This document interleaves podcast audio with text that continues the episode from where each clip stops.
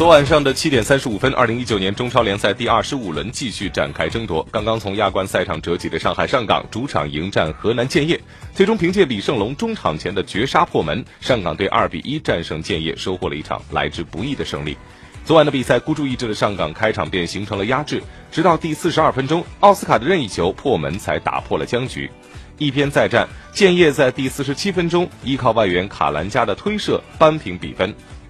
第八十九分钟，上港队左路长传，吕文君射门打在了顾操身上弹下之后，李胜龙快速断球转身抽射命中，最终上海上港主场二比一涉险过关。嗯，